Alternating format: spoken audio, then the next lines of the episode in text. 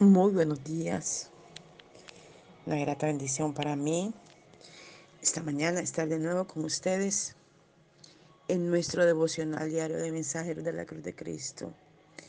Hoy el tema a tratar es la victoria ya es nuestra. Y vamos al libro de Ruth, capítulo 2. Vamos a leer el libro de Ruth, capítulo 2. En el nombre del Padre, del Hijo y del Espíritu Santo de Dios.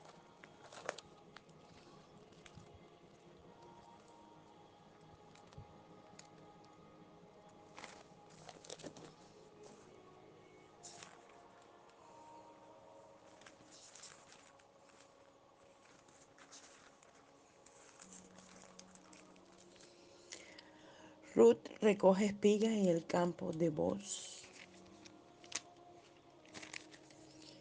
Tenía Noemí un pariente de su marido, hombre rico de la familia de Elimelet, el cual se llamaba Boz. Y Ruth, la moabita, dijo a Noemí, te ruego que me dejes ir al campo y recogeré espigas en pos de aquel a cuyos ojos hallaré gracia. Y ella le respondió, ve, hija mía. Fue pues y llegando, espigó en el campo en pos de los segadores, y aconteció que aquella parte del campo era de vos el cual era de la familia de Limelet. Y aquí que vos vino de Belén y dijo a los segadores, Jehová sea con vosotros. Y ellos respondieron, Jehová te bendiga.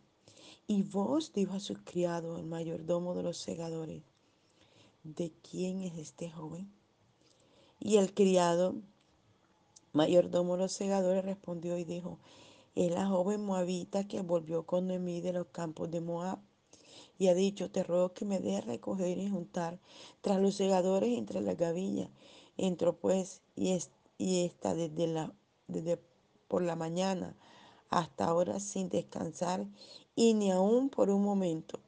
Entonces vos dijo a Ruth, oye hija mía, no vayas a espigar otro campo ni pases de aquí y estarás junto a mi criada. Mira bien el campo que siguen y síguelas porque yo he mandado a los criados que no te molesten. Y cuando tengas sed, ve a las vasijas y bebe del agua que sacan los criados. Ella entonces bajando su rostro se inclinó a tierra y le dijo, ¿por qué he hallado gracia en tus ojos para que reconozca siendo yo extranjera? Y respondiendo vos le dijo, he sabido todo lo que has hecho con tu suegra después de la muerte de tu marido y que dejando a tu padre y a tu madre y la tierra donde naciste, has venido al un pueblo que no conociste antes. Jehová recompense tu obra y tu remuneración sea cumplida de parte de Jehová, Dios de Israel, bajo cuyas alas has venido a refugiarte. Y ella dijo, Señor mío, halle yo gracia delante de tus ojos porque me has consolado y porque has hablado al corazón de tu sierva porque no soy como una de tus criadas. Y vos le dijo, a la hora de comer ven aquí y come del pan y moja tu bocado en el vinagre. Y ella se sentó junto a los segadores y él le dio del potaje y comió hasta que se sació y le sobró. Luego se levantó para espigar y vos mandó a sus criados diciendo que recoja también espiga entre las gavillas y no la avergoncéis. Y dejaréis también caer para ella algo de los manojos y los dejaréis para que lo recoja y no la reprendáis. Espigó pues en el campo hasta la noche y desgranó lo que había recogido y fue como una efa de cebada. Y lo tomó y se fue a la ciudad y su suegra vio que había recogido y, y lo tomó y se fue a la ciudad y su suegra vio lo que había recogido. Sacó también luego lo que había sobrado, después de haber quedado saciada y se la dio. Y le dijo a su suegra, ¿dónde has espigado hoy y dónde has trabajado? Bendito sea el que te ha reconocido. Y contó ella a su suegra con quien había trabajado y dijo, el nombre del varón con quien hoy he trabajado es vos. Y dijo Noemí a su nuera, sea el bendito de Jehová, pues que no ha rehusado a los vivos la benevolencia que tuvo para con los que han muerto. Después le dijo Noemí, nuestro primer pariente es aquel pan. Nuestro primer pariente es aquel varón, y uno de los que pueden redimirnos.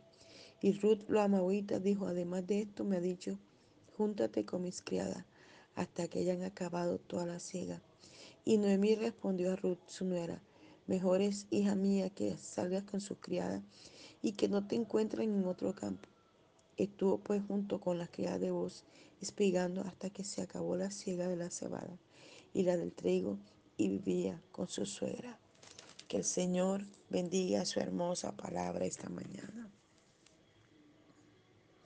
Las batallas de la guerra con frecuencia se ganan o se pierden antes del primer encuentro. En las salas de la guerra se desarrollan estrategias y se toman decisiones que finalmente revelan el vencedor. Por tanto, es para todos nosotros en el reino nuestro manual de guerra. Las, las santas escrituras revelan el historial de una victoria ya determinada y decidida. En la encarnación, vida, muerte y resurrección de Jesús, el Mesías, Dios dio el golpe decisivo y declaró victoria sobre Satanás y sus fortalezas. Aunque la victoria ya es nuestra, Todavía estamos en este mundo y es nuestra obligación hacer valer la victoria de Cristo. La venida de Cristo fue un cambio en el paradigma de la antigua batalla, un punto de inflexión en la historia de la humanidad. La victoria de Cristo está claramente representada en el libro de Ruth. La redención de Cristo de nuestros pecados pagados mediante el sacrificio de su propia sangre. Es desvelada en la historia de vos que redime la tierra de Noemí, se casa con Ruth y redime a toda la familia. Es tremendo y, ojalá el Espíritu Santo le traiga la revelación y la profundidad de este libro de Ruth. Ruth le dijo a, a su suegra, donde tú vayas yo iré, tu pueblo será mi pueblo y tu Dios será mi Dios. Ruth estuvo dispuesta a renunciar a todas aquellas cosas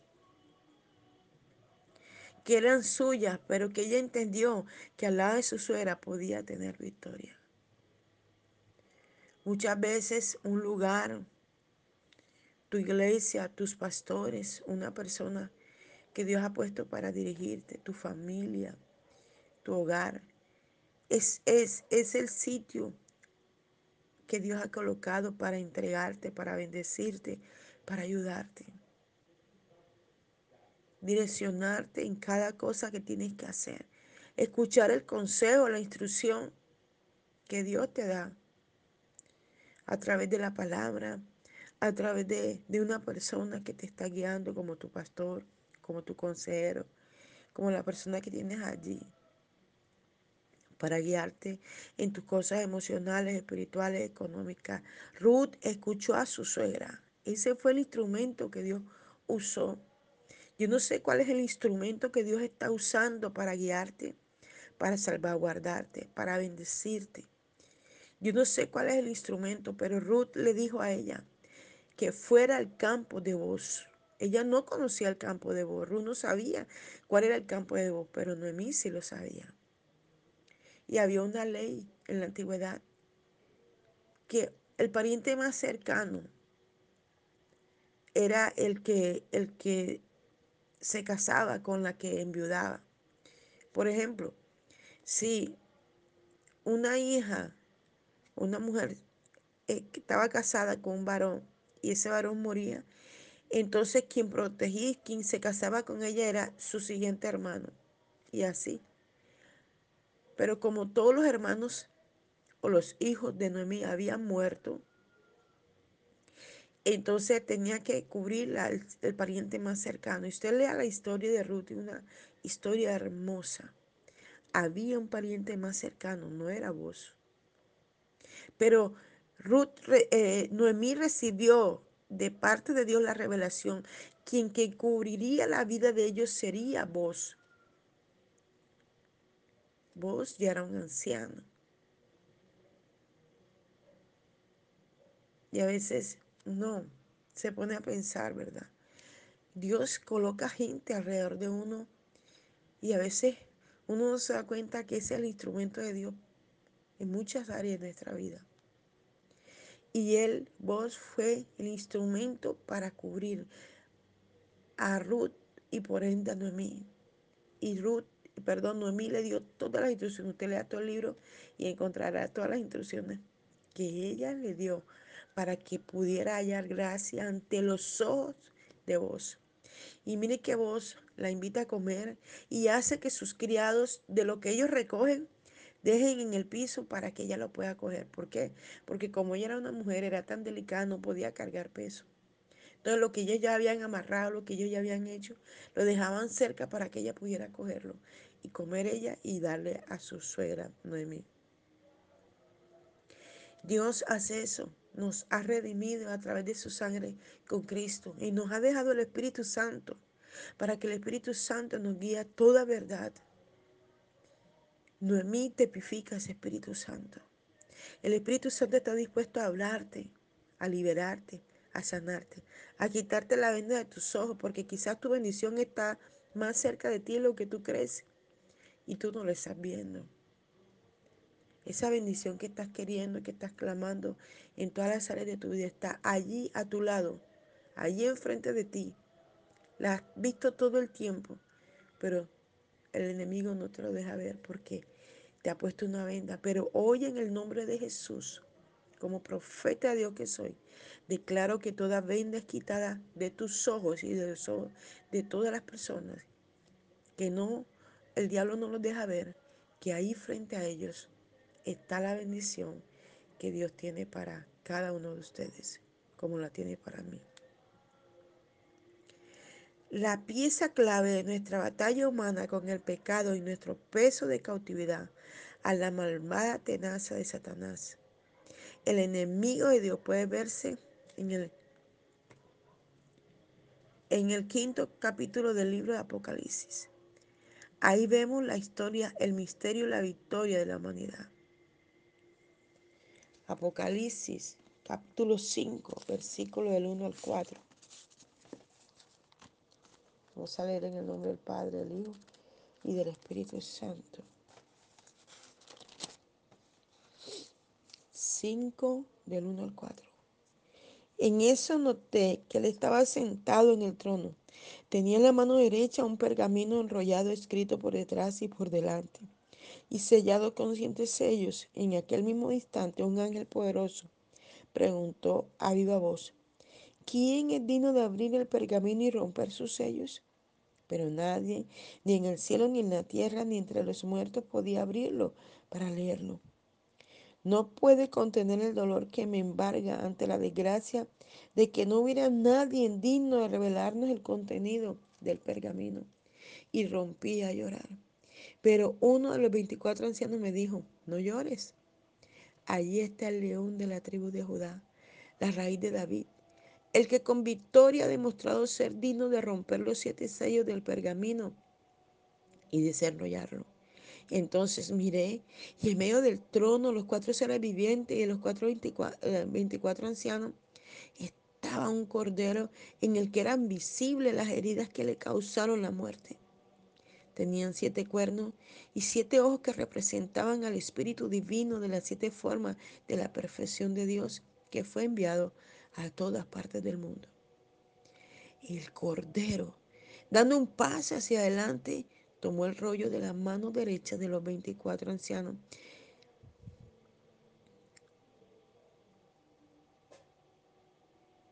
tomó el rollo de la mano derecha del que estaba sentado en el trono. Al hacerlo, los veinticuatro ancianos se postraron ante él con arpas y copas de oro llenas de incienso, que son las oraciones de los creyentes, y dedicaron al Cordero un nuevo canto que decía así, eres digno de tomar el pergamino, romper sus sellos y abrirlo, porque fuiste inmolado y con tu sangre nos compraste para Dios de entre, entre, entre los linajes de pueblos, lenguas y naciones. Y con nosotros formaste un reino de sacerdotes de nuestro Dios, en virtud de lo cual reinaremos en la tierra. Escuché entonces el canto de millones de ángeles que rodeaban el trono y de los seres vivientes y de los ancianos, en el que la gran voz proclamaba, digno es el Cordero que fue inmolado de tomar el poder, la riqueza, la sabiduría, la fortaleza, la honra, la gloria y la alabanza. Bendito el nombre del Señor.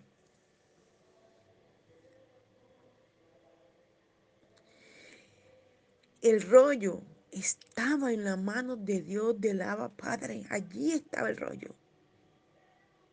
El rollo que nadie podía abrir. El rollo que tenía siete sellos que nadie lo podía abrir estaba en las manos del que estaba sentado en el trono. Y el que está sentado en el trono es nuestro Señor y Dios, nuestro Padre, maravilloso Dios. Y quien tomó de su mano el rollo y que tenía el poder de romper los siete sellos fue el Cordero Inmolado.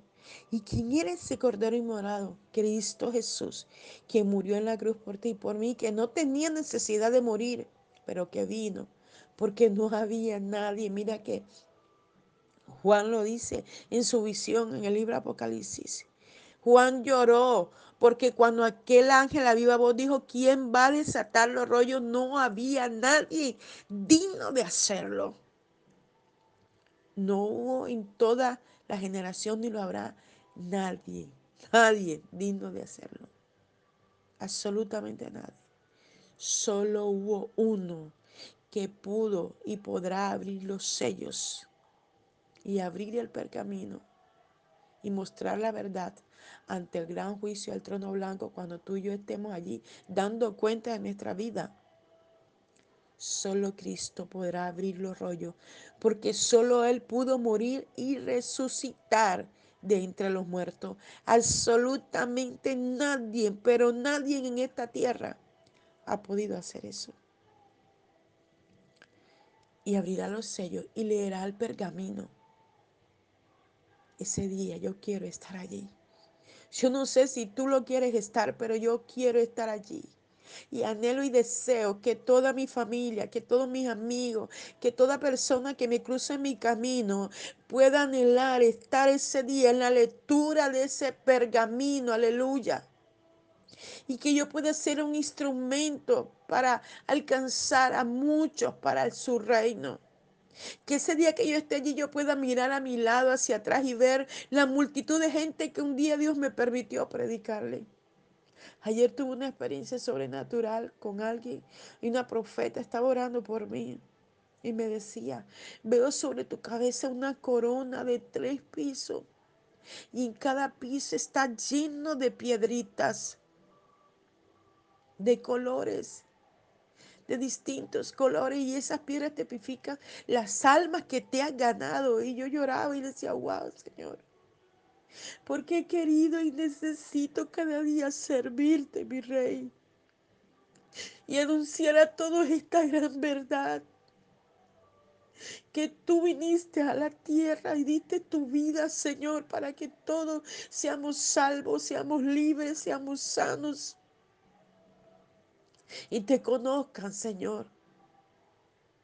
Y a su vez ellos también se levanten a ser instrumento tuyo para alcanzar a la multitud de lo que quiero y anhelo. Y le daba gracias a Dios por esa visión tan hermosa que esa profeta, esa pastora tuvo conmigo.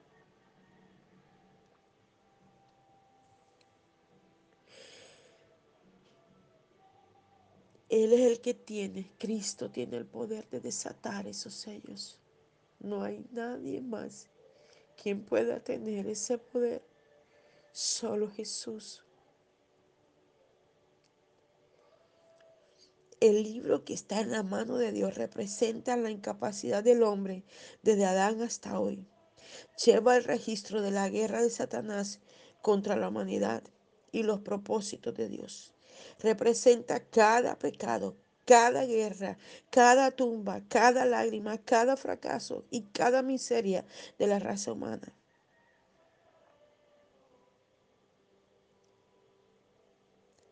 Vos en el libro de Ruth es tipo de Cristo. Vos redimió a una familia que lo había perdido todo. Ruth, perdón, no es mía, había perdido su esposo y había perdido sus hijos. Y había perdido, una nuera, porque eran dos. Una decidió volver a sus dioses, a su tierra.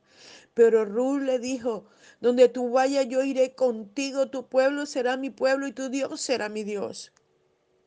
Y Noemí tuvo la visión de ver, de identificar quién era el que las iba a redimir. Él pudo ver que vos redimiría sus vidas. Vos es tipo de Cristo. Cristo es quien ha venido a redimir tu vida y la mía. Aleluya.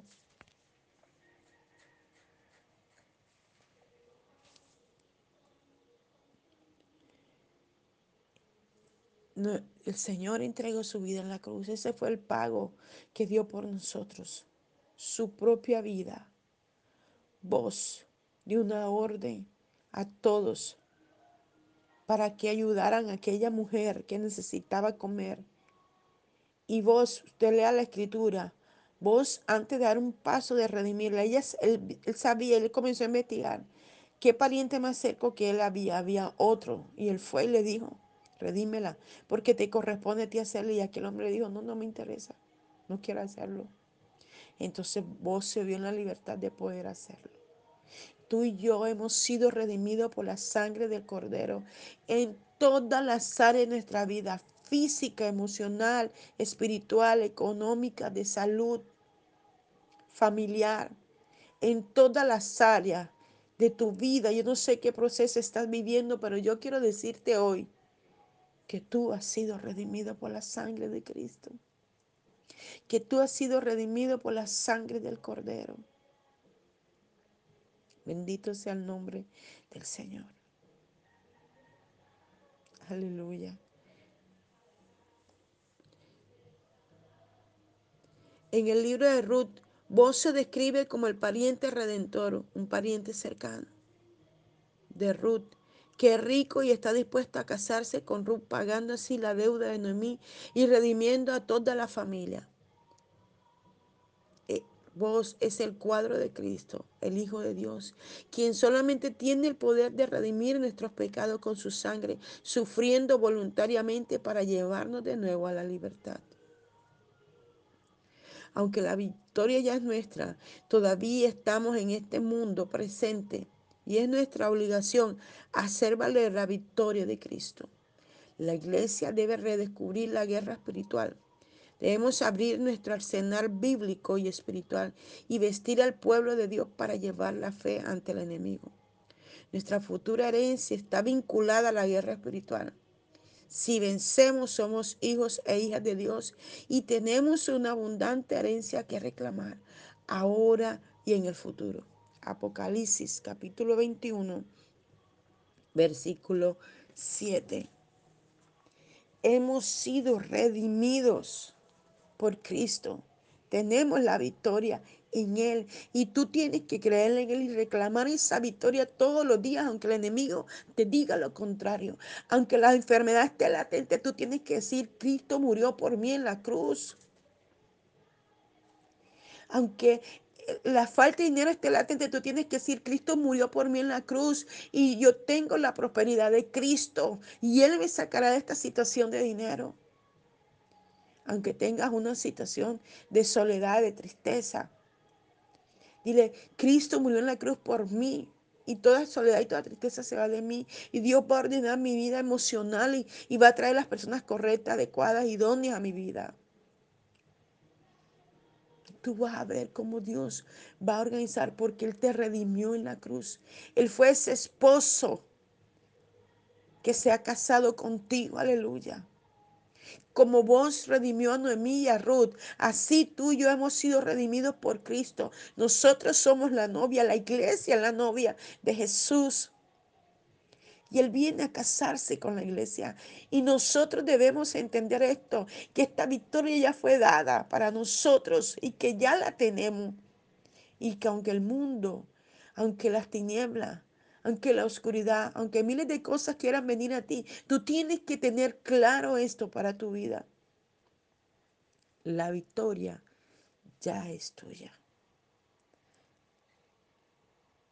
Gracias, Padre Celestial, por tu palabra, por tu presencia, por tu bondad, por tu amor, por esto que nos has enseñado hoy. Permite que sea de edificación al creyente, Señor. En tu nombre oramos. Amén y amén. Les hablo la pastora y profeta Janet Rentería desde el altar de mensajeros de la Cruz de Cristo, Barranquilla, Colombia. Un abrazo fuerte en la distancia. Dios te bendiga.